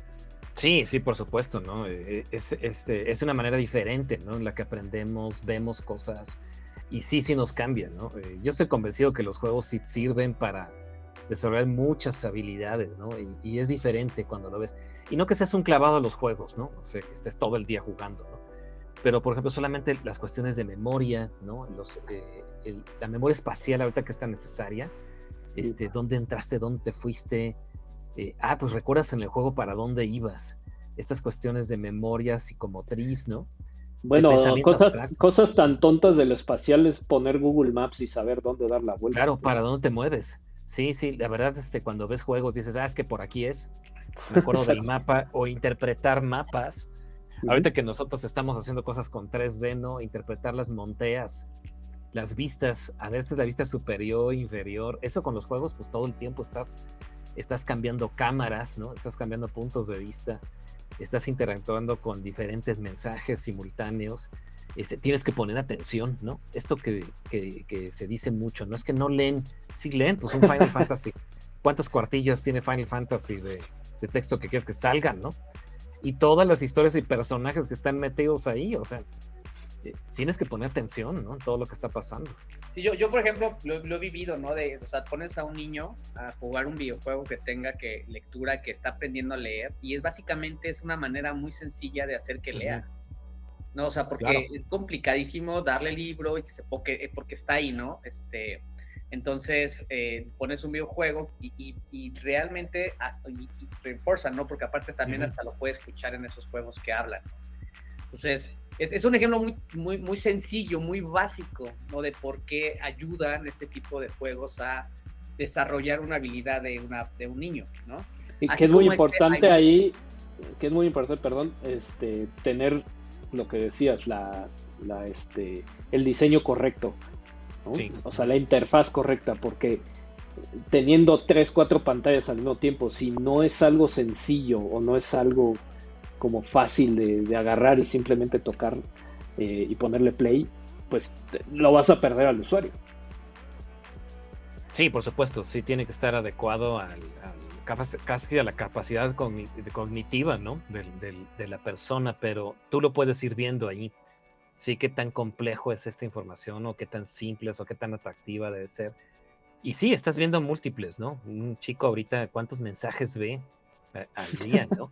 ahorita me ha pasado mucho, mire, con, con, con, alumnos que están entrando, son, son muy buenos ya con storytelling, casi porque si están en TikTok todo el día, que tienes que contar cosas muy breves, por ejemplo, la cuestión de edición, ¿no? Que antes era tan difícil entenderla, de usar Premiere, ¿no? o, After Effects. Bueno, en tu época, imagínate, nosotros tampoco teníamos como tantas este, opciones. Eh, justamente era After Effects y creo que hay Movie todavía, eh, ya estaba empezando. Pero ahorita que puedes hacer una edición con TikTok tan simple y, tienes que pensar que tiene que ser atractivo para el público que te está viendo, pues ya son masters de la edición, ¿no? Ya tienes que hacer eso en, en muy poco tiempo, contar una historia que enganche, ¿no? Que permita múltiples vistas y ya entienden, entienden ese lenguaje para hacer eh, eh, estas ediciones simples, ¿no? Sí, es, es, es, es impresionante cómo, cómo, ha cambiado, ¿no? Antes, si querías empezar a, a, mover o, generar publicidad o, contar una historia y moverlo a redes, o bueno, antes de redes, inclusive ponerlo en tu sitio web, ¿no? Cuando, cuando era lo, lo más en flash nuevo, ¿no? O sea, eh, era bien complejo. Y Y ahora literal, desde un TikTok, no Instagram, o puedes bajar aplicaciones que, que ya, o sea, al final te ayudan en, muchas cosas y, y, te vuelves casi, casi de manera empírica, si tienes realmente como la atención y, el detalle y, y, las ganas, ¿no? De estar ahí, con el tiempo hasta yo creo que hasta tus ojos se educan. O sea, es algo que he visto, la, el contenido con estas herramientas que han brindado las, las, redes sociales ha subido de nivel, porque ya tienes otro nivel, y aparte las funcionalidades, ¿no? Desde que puedes poner cómo te sientes, o la ubicación, o los estos de califica, o sea, todas estas interacciones al final se han vuelto parte del diseño. Sí. ¿No? Entonces, es un cambio generacional muy grande que, ahora ese tipo de detalles comunican ¿no? nuestro día a día eh, y te crean un storytelling, porque por eso pones esos elementos en lo que estás creando y si lo vas como juntando, te va creando una historia, que es lo que creo hoy hacen mucho los influencers, ¿no? Están desarrollando su personaje a, través del diseño, que es, es maravilloso. Sí, sí, sí, construyen este personaje, ¿no? Que, que tiene toda una lógica, así como un videojuego, ¿no? El, background de este personaje es cómo habla, cómo se expresa, cómo te va contando esta historia, cómo se mueve, cómo es físicamente, cómo decora todo el ambiente en el que está. Sí, la verdad es, es, es un mundo en el que ya somos storytellers todos, ¿no? Estamos todo el tiempo contando, contando, contando cosas y también son, somos diseñadores de interfaces, ¿no? De cierta manera estás con una iconografía, con herramientas que te ofrecen ahí y empiezas tú a configurar esa interfaz y lo ves de inmediato, ¿no? Sí. Ahorita que, decía... perdón, yo que soy de medio luego con lo de las líneas, a mí me parece fabuloso de que estás moviendo un elemento y ya te sale, se te alinea en, en, la red social y es como de, wow, qué bonito. Cuando antes tenías que tus reglas o contar casi casi los píxeles para que estuviera centrado algo. Sí, no algunos profesores te reprobaban. Digo, ahí tenemos como, estamos platicando de las herramientas que ya actualmente tienes, eh, que lo puedes hacer casi casi donde sea. Pero creo que sigue siendo la idea lo que más significa, ¿no? Eh, comentabas que muchos de los alumnos que llegan ahí ya traen como ese background de storytelling, por lo que pues, hacen en el día a día. Pero esta parte, digo, nos ibas a comentar eh, justo como de las cosas que han cambiado, ¿no? Por ejemplo, sabemos que diseño interactivo ya no existe y hay otras eh, nuevas. ¿Cómo lo han ido adaptando? ¿Cuáles son estas nuevas cosas que hay pues, en las universidades? Sí, mira, justo este es una cuestión también como de, del campo, ¿no? De la industria. Si el diseño en general cuando, cuando surgió, ¿no? Respondía a una industria específica, ¿no? El diseño gráfico respondía a las industrias gráficas. El diseño industrial respondía al mobiliario, ¿no? Al, al diseño automotriz, a la industria tal cual que necesitaba crearse diseño para poder manufacturar objetos, ¿no? Pero el problema que, vimos y que pues, salió desde los años este, 60 y, antes es justo eso, pues en nuestro país pues no hay una industria, ¿no? Hay, sí hay, hay, eh, eh, hay un público, por supuesto, que, consume estos productos, hay empresas que producen esto, pero pues no tenemos un IKEA, ¿no? En, en México, no hay una Volkswagen, aunque nosotros ensamblemos autos, no hay un Mercedes, ¿no? Tal cual, o sea, no hay un, el país nunca como que despegó en esos campos y el diseño también tenía que, cambiarse porque estaba respondiendo a una industria que ya no es. El diseño interactivo, el diseño gráfico correspondía también en su momento a ciertas cosas, el diseño hecho con la computadora, ¿no? Pero ¿qué pasa cuando ahorita estamos viendo otro tipo de productos que no necesariamente son digitales? sino son, eh, son en múltiples plataformas, lo transmedia, por ejemplo. O sea, es decir, a ver, está ahí hablando de una película y esa película se ve en tu celular o la puedes ver en la computadora o la ves en la pantalla. La última vez, el último eh, lugar en el que lo ves es en la televisión tal cual, no en el espacio en el que está, sino que ya está en múltiples espacios. Y las historias también, las historias son lo más importante, más que, más que crear este, cómo se vean las cosas. Entonces, por ejemplo, ahorita diseño interactivo y diseño gráfico se transforman a dos licenciaturas diferentes, que una es diseño de ficciones y narrativas transmedia, que esa sería como, digamos, diseño interactivo reloaded, ¿no? Que no necesariamente, porque también habla de otros temas, pero que son los temas que ahorita están, justo lo que estamos platicando es de, este, de historias, ¿no? Estamos platicando de cómo estas este, herramientas pueden funcionar en diferentes plataformas digitales o analógicas, ¿no? Y cómo el diseño gráfico que antes era un diseño que se iba, no sé, al diseño editorial, por ejemplo, al branding, ahora ya no es así tal cual, ¿no? Porque si las revistas pues ya no están llegando al público como antes eran y la gente ya no consume los periódicos cotidianamente, sino que ahora los ves en tu celular, ¿no? Ahora los ves en una pantalla, ahora los ves en redes sociales. Pues ahora ese diseñador gráfico que era diseñador editorial, pues ahora se ha convertido en, en un diseñador de nicho, ¿no? Los que hacen libros ya son muy poquitos ya de plano pues no se leen tantos libros, más bien se leen en otras plataformas lo que decíamos. Y el diseño gráfico se transforma ahora a diseño sensorial y dirección creativa. Que justo un director creativo es alguien que puede pues, participar en cualquier área, ¿no? En, ya sea entretenimiento, ya sea cuestiones sociales, ya sea cuestiones de emprendimiento, políticas, de la que sea. Y justo veíamos también nuestros alumnos, ¿no? Ustedes incluso son, son directores creativos, ¿no? Más que estar este, eh, haciendo assets de videojuegos, en realidad ves en el contexto global de esto.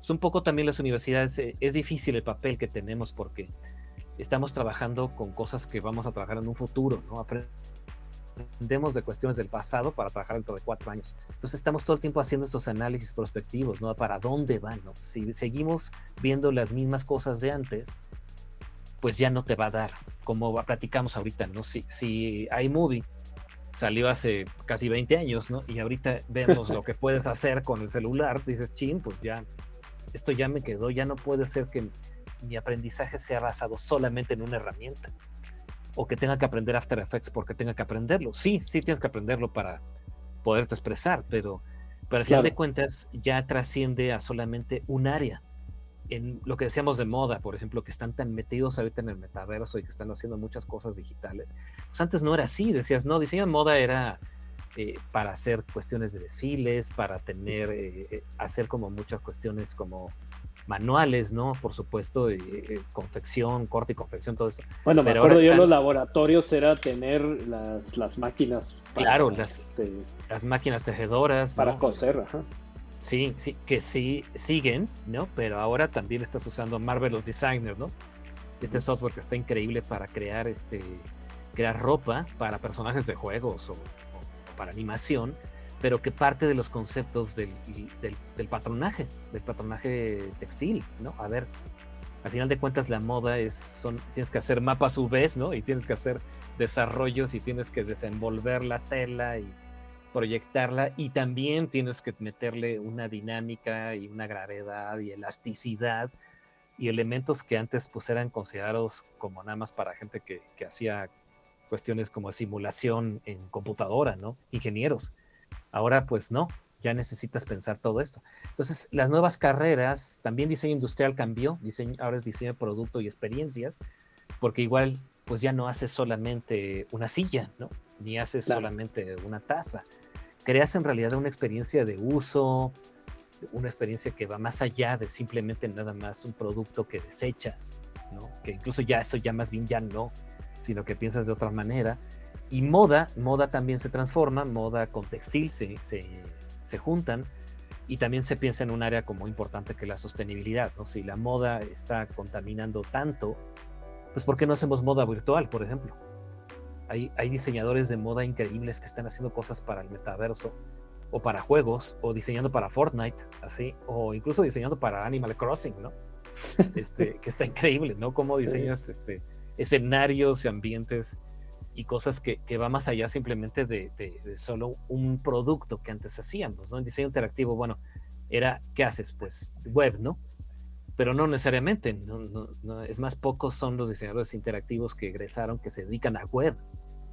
Sí, esencialmente, no. Digo, sí conoces qué es y, por supuesto lo utilizas y sabes cuál es el código que está detrás, pero más bien va más allá de eso, va más como, como esta unión y, y también este, también ya, ya las carreras ya no se separan entre sí, ¿no? Antes sí lo veíamos muy claro, ah, tú eres interactivo, tú eres gráfico y no puedes saber de este tema, ¿no? O no puedes conocer de esto. Pero pues ya no, ¿no? El diseño gráfico se permea en todas las áreas. En diseño interactivo te, tienes que conocer diseño gráfico, en diseño digital tienes que saber de diseño gráfico, pero también de diseño de materiales, diseño de, incluso de textiles, ¿no? Para diseñar el, el, traje de un personaje, pues tienes que saber cómo se comporta la tela, cómo, cómo haces un patronaje, ¿no? Bueno, eso en videojuegos es muy importante hoy en día, por ejemplo, el, cómo se comporta la tela, porque eso le tienes, tú como diseñador textil, le tienes que decir al, animador, ¿no? En este caso que, pues, estas telas en el mundo virtual, pues, usan huesos, ¿no? Entonces, ¿cómo, se va a comportar, ¿no? Si hay lluvia, si hay aire, si hay, este, estás en arena, eh, o sea, todo eso es como muy importante y claramente el hacerlo en un mundo real te da esa idea para pues, transmitirlo ¿no? Eh, exacto, sí. Sí, mira, justo ahorita que hablas de la arena, del, del, aire y todo, este, hicimos una actividad que fuimos a ver Dune, la película esta de Denis Villeneuve, y fuimos con el grupo de moda, que están en primer semestre, y fue así de, vean esto, esto es lo esto es crear esto, este mundo. El vestuario de los personajes, ¿por qué son así? ¿Por qué tienen estas consideraciones? ¿Por qué tienen esas telas? ¿Por qué tienen esas texturas? Y además, pues, pues la película que tienes que verla en el cine, ¿no? También este, es toda esta experiencia audiovisual, ¿no? Increíble. Y aprendes de una manera diferente y dices, a ver, pues para eso es. A lo mejor puedo en un futuro trabajar ahí, en esa industria, ¿no? O puedo trabajar haciendo diseño de vestuario para cine o para un juego. ¿Por qué no? Claro. Cuando antes decías, no, es que tú vas a hacer esto, ¿no? sí, ahora el, mundo con la complejidad de todo lo que hemos hablado, pues está yendo hacia, hacia mundos más horizontales, digamos, hacia estudios que son multidisciplinares, donde también aprendemos código, pero también manejamos arduinos. Ahorita yo estoy usando mucho los arduinos para construir experiencias ya de interacciones físicas, ¿no? Ya no solamente simulación. A ver, aprieta un botón y ¿qué hace? Pasa por una resistencia a través de un cableado que se conecta a través de un procesador. O sea, tienes que saber ya hasta de ingeniería electrónica un poquito, ¿no? Claro, no, no, no estamos haciendo ingenieros eh, todavía, ¿no? Pero, pero, pero sí, cuando empiezas a ver todas estas cosas y ya lo puedes hacer, es increíble, ¿no? Lo que hemos platicado toda sí, esta conversación. Sí, sí, porque antes el, el, diseñador era simplemente te dedicas casi casi a abrir Photoshop y, y es lo que vas a hacer, ¿no? Casi toda la vida. Y ya, exacto. Hoy, hoy tienes creo que es forzoso el tener toda esta parte multidisciplinaria y simplemente para saber cómo funcionan las cosas, porque si no, no vas a poder diseñar. Claro. Sí, yo creo que ahí, por ejemplo, recordando un poco cuando, cuando estábamos en, la carrera, ya sea los últimos semestres, que ya creo que tenían igual unos años, que fue cuando nos juntaban, ¿no? Creo que eso fue el inicio y creo que fue como una, una muy buena actividad, inclusive las, el diseño 8, que era justamente el que se juntaba, o sea, eso era sí o sí, o sea, siempre estábamos ahí, que, en una clase tal vez, me acuerdo mucho las de comunicación, que íbamos como diseñadores interactivos porque teníamos materias de comunicación, como todo eso, eh, digo, personalmente y y a, los que les tocó diseño interactivo en ese entonces, creo que sí fue como el inicio, como es, ser este, ser multidisciplinario, ¿no? Porque antes estaba como muy marcado. Y yo personalmente puedo decir que es algo que me ha funcionado muy bien en la vida, o sea, el hecho de hoy poder agarrar un malla, agarrar un green screen, eh, inclusive saber cómo tengo que comunicar algo y digo, de ahí mil otras cosas, ¿no? Hasta lo que hoy en día he aprendido por la experiencia, el trabajo, etcétera. Creo que ahorita que hace todo el sentido, tanto en la Ibero como en, en las universidades que están justamente poniéndose al día, en México y en todo el mundo, ¿no?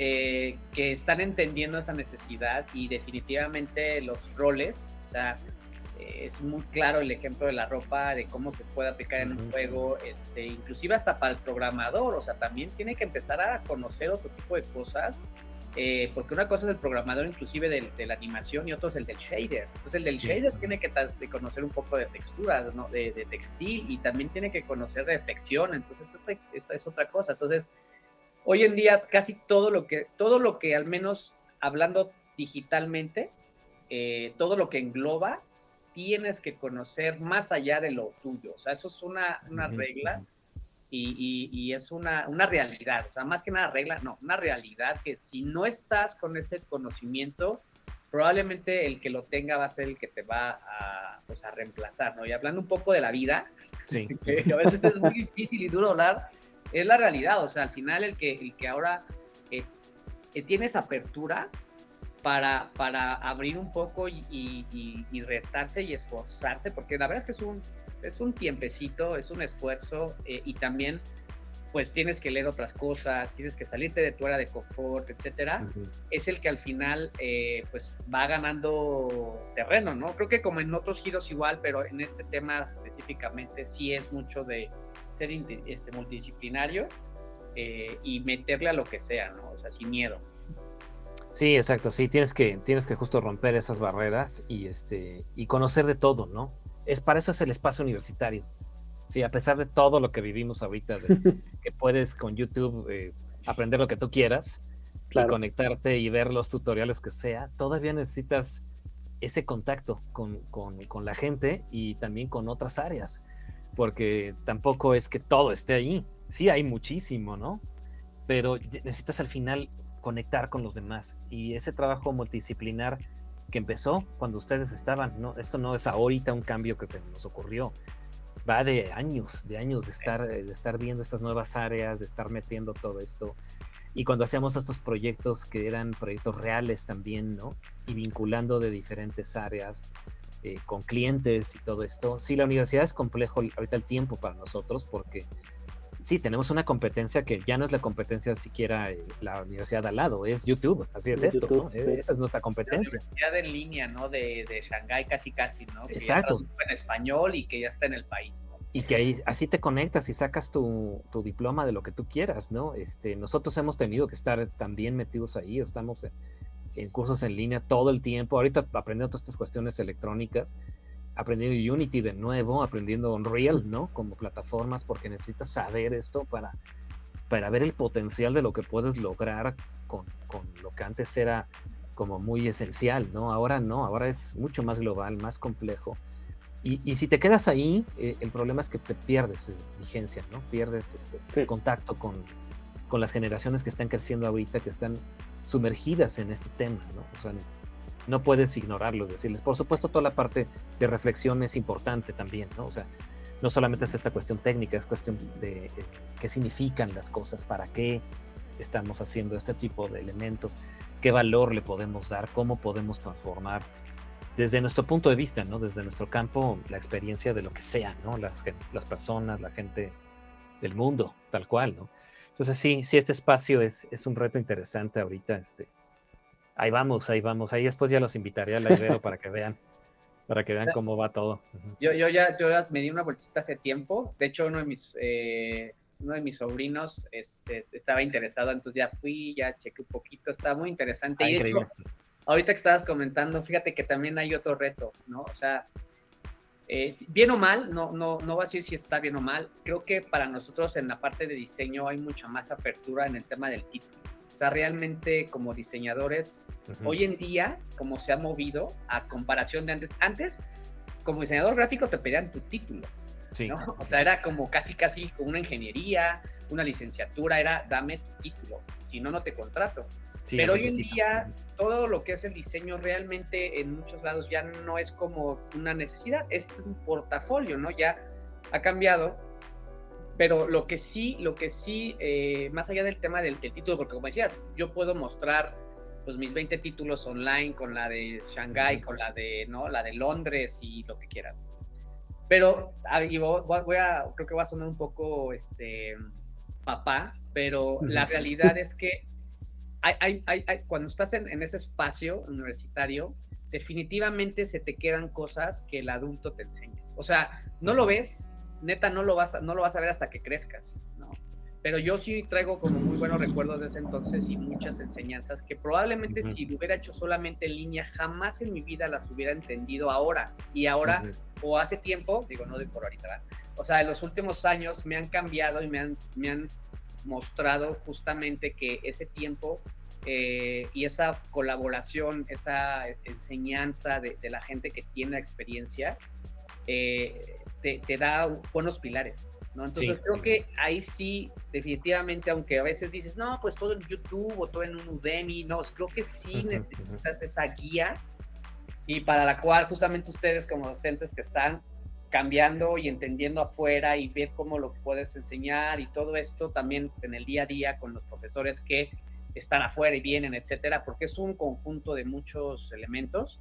Creo que definitivamente sí, sí vale la pena. O sea, sí es un tiempo. Yo creo que hay ciertas cuestiones muy como, como los detalles, por así decirlo, que, aprenderlos en YouTube es, yo diría que casi imposible. O sea, hago una analogía tal vez de que ves una receta, un video en YouTube, eh, pero no te dicen que la flama tiene que estar eh, a, la mitad, ¿no? O sea, no, no a todo ni, ni poquito. O el, que tengas que tal vez revolver, no sé, un huevo a, a, cierta consistencia. Eso, eso no lo ves en YouTube a menos de que te, pongas a analizar el video y dices, mira, le quedó como de esta manera y lo tienes que tratar de replicar.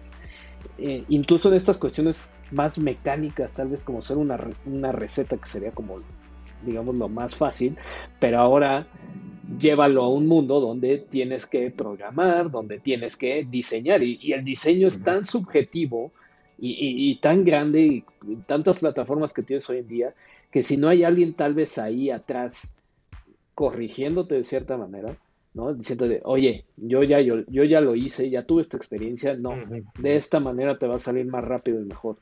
E, ese tipo de cosas creo que es donde la universidad eh, eh, pues tiene, tiene las de ganar, ¿no? Porque tienes ahí justamente el, que te lleven, el que te lleven en la línea recta y no te vayas en una tangente. Sí, sí, justo, es, es, esa parte que nosotros ahora somos como mentores, ¿no? Este, Y que muchas, este, incluso universidades en línea están haciendo un mentorship, ¿no? Este, eres un mentor y vas acompañando, ¿no? A, a los alumnos y es un proceso de aprendizaje de, ambos, ¿sí? Antes la universidad era, te sentabas y veías a alguien que te decía todo y tú pasivamente repetías las cosas. Ahora ya es imposible que eso suceda, ¿no? Tiene que ser un diálogo constante. Este, hace poco platicaba con varios maestros en la universidad y decíamos, es que la verdad nosotros aprendemos más de ustedes que ustedes de nosotros y a veces no se dan cuenta los alumnos que nosotros estamos todo el tiempo aprendiendo también de, de, los jóvenes, ¿no? De ver, de ver cosas que están sucediendo, te mantiene mucho al, en el, al día, te mantiene pues constantemente esforzándote, más ahora, ¿no? Más ahora que estamos viviendo este, esta parte compleja cuando tuvimos que irnos a la pandemia, nos dimos cuenta que pues todas estas cosas necesitas estar ahí. Es, muy difícil que te explique, aunque te puede dejar la mejor clase de Maya en línea, necesitas estar ahí al lado y ver que la máquina truena y ver por qué no funcionó. Deja, deja eso. Ver, por ejemplo, hablando un poquito, por ejemplo, de, tu, de tu modelo, o la animación, que hablando, por ejemplo, de videojuegos, yo sufría mucho con la animación porque no, no tenía como ese timing. El poder ver cómo tus compañeros están animando, eso es feedback que jamás vas a tener en casa con tu computadora y tu Claro, sí. Y el aprendizaje y el que tu compadre, ¿no? Te diga, oye, es que te está faltando esto, escucha el tiempo, ve los, los, el frame rate. O sea, todas estas cosas son oro, o sea, es, valen millones, ¿no? Y, y, yo, por ejemplo, me acuerdo de la clase de modelado, justamente que era pues para, para, para, para videojuego, y, te, apoyabas en, la clase, en la persona que ya diseñaba modelos tridimensionales para videojuegos, que tiene su reto y tiene muchas cosas, hay técnicas, eh, que tú comparabas tu, mesh, ¿no? Y sus vértices y todo con el del compañero, yo sé compadre, este, con tu compañero, y ahí vas aprendiendo, o sea, y es una, es una colaboración. Ups, ¿por qué tengo 20 mil tris más? Ajá, y, al final, pues tú tal vez lo hiciste como te decía el, el, el, el video, pero tienes más tris o, no te estabas hablando específicamente de otro punto. Digo, la animación es mucho más compleja, eso, es, eso sí es otro tema, por eso lo mencionaba. Pero así como este tema, creo que hay muchas otras cosas que al final en esta colaboración y plática te ayuda para el diseño de juegos y para todo eso. Bueno, podemos meter ahí lo del metaverso, o sea, no es lo mismo justo el, tal vez el tener un juego de mesa que tener todo este tema dentro de, un metaverso, digo, hablando poniéndolo en el aspecto de videojuegos, pero sabemos que van cambiando las cosas y, el cómo interactúas, que a pesar de que tal vez en, un futuro no muy lejano vamos a tener tal vez feedback dentro de, dentro de un juego, de que tal vez nos pongamos unos guantes y sientas a, la otra persona que te está tocando. Eh, o sea, no es lo mismo estar, a fin de cuentas, en esta Second Life que justamente en, la, en la vida real tal cual. Sí, sí, sí, claro, este aprendizaje que tienes de los demás, estas interacciones que tienes con los demás, este, son invaluables. Justo ese, ese espacio, ese tiempo que puedes estar así, es un privilegio realmente. Sí, no, desafortunadamente no todos pueden tener acceso a esto, pero, pero sí, el, el, aprendizaje que puedes tener en este ambiente es, es muy diferente. Y pues ya quiero ver las clases en el metaverso, así. Ya hasta les decía, nos vamos a ver ahí como hologramas y ahí vamos a andar flotando, pero bueno, a lo mejor reproducir las interacciones que se puedes tener y ver los proyectos de los demás, de tus compañeros, cómo están logrando eso y que lo puedas ver ahí, ¿no? Estaría increíble. Ese, metaverso con programación, así imagínate que pudieras programar tu, tu, proyecto ahí en el metaverso, estaría wow, o sea, ya no haces tu maqueta, ¿no? Sino ya, me acordé de los del típico, la típica maqueta del volcán, ¿no? Ándale. con plastilina. ¿no? Este, no, y que le tienes que echar, este, que creo que es el, bicarbonato y así. para, que, haga la ebullición. el colorante y toda esta onda. que vas a estar, puedes poder tener en el metaverso, ¿no? Vas a tener que hacer tu modelo de tu, de tu volcán, ¿no? En 3D. Y tienes que agarrar y tienes que programar, ah, es que esto es bicarbonato, o sea, está muy padre. O sea, también al final estás aprendiendo porque tienes que saber justamente qué, qué elementos tienes que mezclar para que salga justamente la lava o, ¿no? Así toda esa onda. Está padre. O sea, la verdad Pero estás aprendiendo, estás aprendiendo gracias a una interfaz gráfica ya prehecha. O sea, eso es lo que a mí también me dio, me vuela la cabeza, ¿no? De que eh, en la vida real puede estar el maestro sin nada atrás, ¿no? Eh, en blanco casi casi y te está diciendo las cosas que era como se hacía, ¿no? antes, incluso antes de nosotros. Entonces, pero ahora ya tienes alguien que ya construyó algo encima, una interfaz gráfica, un diseño, que a la vez te está enseñando diseño de algo adentro de eso. ya se, ya se, se, empieza a volver esto un Inception. Inception, eh, ándale. Del aprendizaje, sí. Exacto. Exacto. Pues ya, ya llevamos este hora y media. Ya este un ratito nos aventamos. Eh, y hasta ya platicamos de, docencia y cosas este, que tal vez no ni venían al caso con, el título, pero este, pues vamos a, las conclusiones del tema de crónica del diseño en los videojuegos. ¿Qué serían como los puntos clave para ustedes? Pues este, sí, hablar de una crónica, ¿no? de, es, mucho, ¿no? es más, en hora y media es este, apenas empezamos a rascarle. Pero, pero creo que, de todo este aprendizaje que hemos tenido de años, este, estamos como, como viendo, viendo justo un momento de, como de mucha creatividad, como un renacimiento, digamos. ¿no? Sí, está, estamos como en esa época. Cuando, cuando todos los renacentistas querían representar la realidad y querían ver un mundos diferentes, ¿no? Y que partía de las cavernas a eso, pero nos falta ver más la abstracción, nos falta ver, las vanguardias, ¿no? Que vienen como los procesos eh, eh, culturales que, suceden, ¿no? ¿Qué es lo que va a seguir, ¿no? En esta crónica del diseño de los videojuegos. Pues en México hay, muchas posibilidades también, que eso es algo muy interesante, ya no lo practicamos tanto, ¿no? Pero las industrias creativas en nuestro país, pues dan más que el petróleo, dan más que que muchas este, tecnologías obsoletas, eh, la verdad si tuviéramos aquí gobernantes que vieran ese potencial y que lo hicieran como en otros lugares donde es algo tan importante que son parte de las iniciativas del gobierno. Pienso, por ejemplo, en los ingleses, que ahorita en Inglaterra hay tanto, tanto, ahorita, tantas Brighton, ¿no? Sí, ahorita tantas cosas políticas y cómo el diseño es parte de una iniciativa gubernamental porque saben del valor del diseño inglés, saben el valor que produce en las experiencias, sabe el valor que tiene el, entretenimiento, no solamente en, los juegos, pero en, el cine, en la música, ¿no? Todo lo que consumimos de que viene de allá, pues es eso, y son iniciativas, ¿no? Que tienen los gobiernos, que tienen las universidades, este, hablar de como de esto que hemos vivido, que antes era muy difícil, ¿no? Muy difícil acceder a la tecnología, muy difícil acceder a computadoras, muy difícil acceder a código, cosas que pudieras tú. Ahora no, ¿no? Ahora tenemos una abundancia de eso y tenemos pues mucho talento. Tenemos mucho talento en, las generaciones como ustedes, en las generaciones que vienen, ¿no? Que están todo el tiempo pensando esto. Y eso es lo que nos va a sacar del hoyo, ¿no? así como Corea del Sur sucedió con ellos, ¿no? Que también estaban en momentos muy difíciles, peor que México estuvieron hace unas décadas. Y ahora vean, son una potencia mundial en todo, juegos, en entretenimiento, en música, en arte. Y para allá, para allá estamos, ¿no? Sí, tenemos muchos retos, ¿no? Siempre les digo a mis alumnos que cuando vean un problema, cuando vean algo mal hecho, es un área de oportunidad. Es ahí donde pueden cambiar lo que está pasando. Ah, ¿no te gusta esto? Ah, cámbialo. ¿Cómo lo puedes modificar?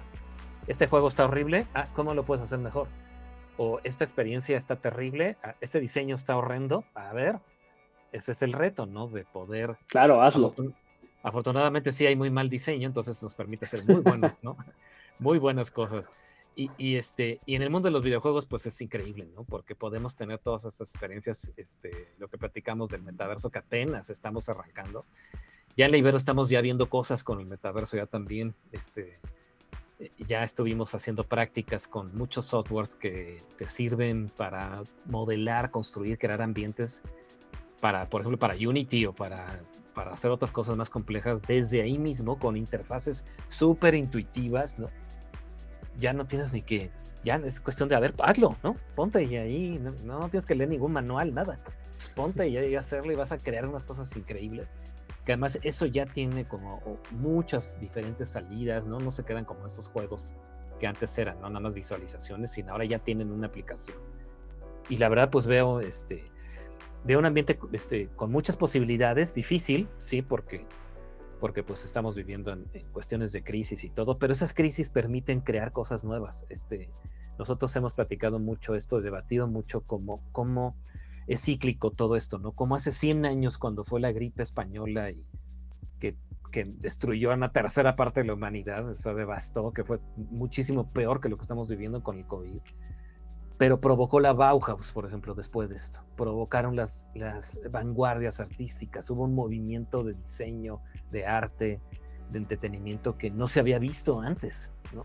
Y fue un boom, ¿no? Lo que vemos en las computadoras, pues fueron los principios ahí, ¿no? En, esa, los años 20, los años 30.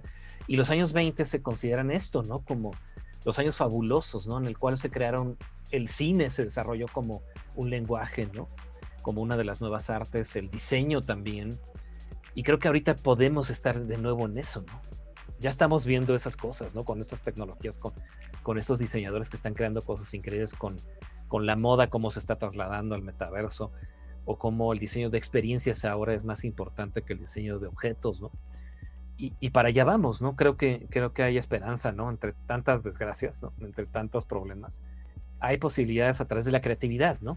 Este, en, la universidad siempre decimos eso, ah, sí hay cosas complejas, pero no hay que perder la fe, ¿no? La esperanza en que podemos a través del diseño crear cosas diferentes, porque eso hemos hecho, ¿no? Eso lo hemos hecho durante todo el tiempo. Entonces yo me quedaría con eso, ¿no? Eh, como esta conclusión de, este potencial que tenemos de toda esta gente que es muy creativa, que está aquí, que nos está escuchando, viendo, que, que, que me quedaría increíble que no, que alguno, alguno que de nuestros de, nuestros eh, espectadores, ¿no? Pueda, pueda motivarles, ¿no? A seguir y a decir, ah, sí quiero hacer esto, ¿no?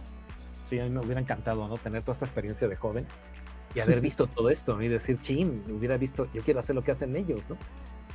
Y, y así te inspiran, ¿no? A crear, a crear, este, a crear más cosas, ¿no? Esa es, esa es la, creo que me quedaría con esto, ¿no? Muy bien, Benjamín. Pues yo, hablando un poquito como el tema de la palabra crónicas, creo que lo que compartiría eh, sería para todos los coconautas que nos están viendo, que sí se tomen el tiempo. La verdad es que no sé si sigue esto como en, las, en, todas las universidades o en las clases, pero sí conocer, ¿no? En el tema de los videojuegos, de dónde vienen.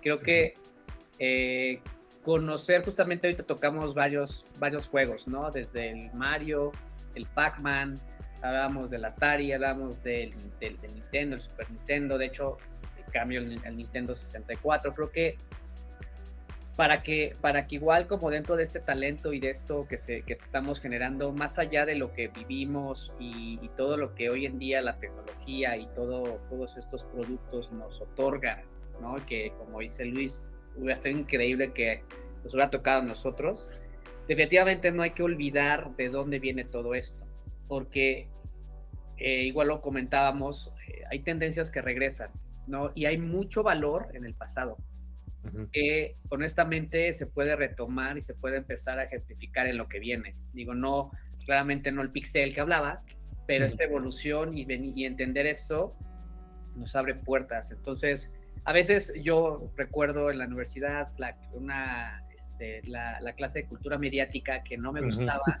Eh, porque te hablaba de, de, la década de los 50 y los 60. Ahora entiendo la necesidad y, lo, lo, bueno que era conocer del pasado, porque hablando específicamente, eso era muy general, no era comunicación y, era muy bueno para muchos otros puntos, pero específicamente en tema de videojuegos, sí conocer de dónde viene y por qué estamos en donde estamos, definitivamente es algo que les recomiendo a todos que conozcan, que los va a hacer un mejor eh, diseñador, programador, productor de videojuegos. Entonces yo, yo como me comentaba, enfocaría en eso eh, y ya.